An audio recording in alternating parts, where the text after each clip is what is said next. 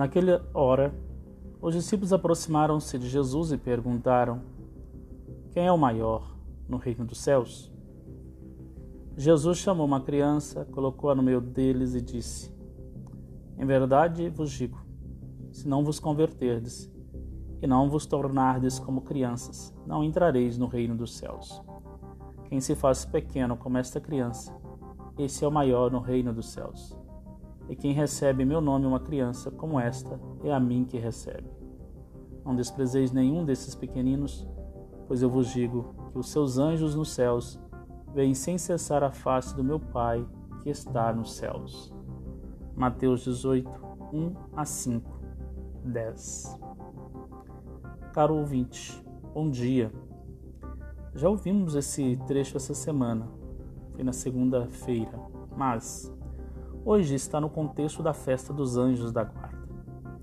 Quero usar aqui hoje a filosofia hindu, uma relação deste texto com o que é citado numa canção do Bem-aventurado, um texto hindu que diz: Aquilo que a gente do mundo sensorial parece ser real e verdadeiro, para o sábio é ilusão.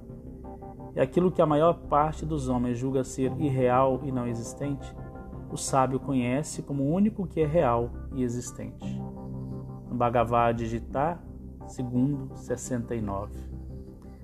No Evangelho, os discípulos buscam que o mundo sensorial apresenta como verdadeira realização, o poder, o maior.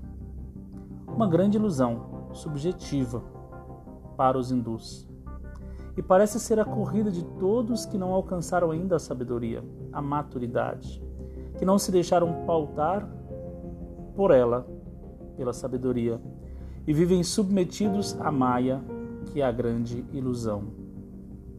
Então, é preciso tomar consciência de si, entrar num processo de autoconhecimento. Segundo, no Evangelho, Jesus coloca no meio da roda uma criança.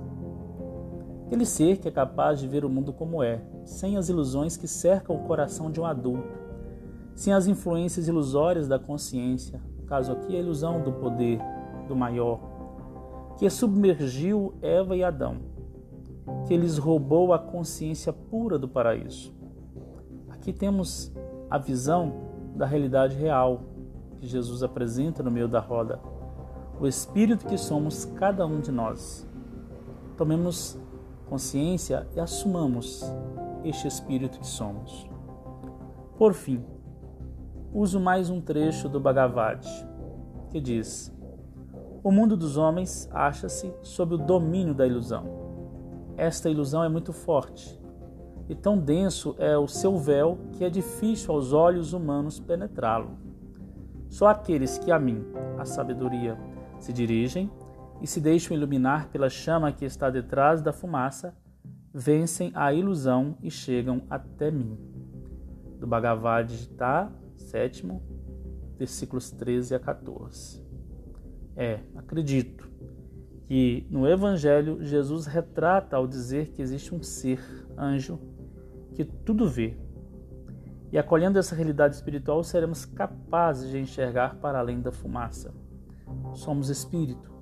Enquanto espírito, podemos ver para além da fumaça, podemos ver face a face. Bom dia, que os santos anjos da guarda seja realmente visíveis e acolhidos por você.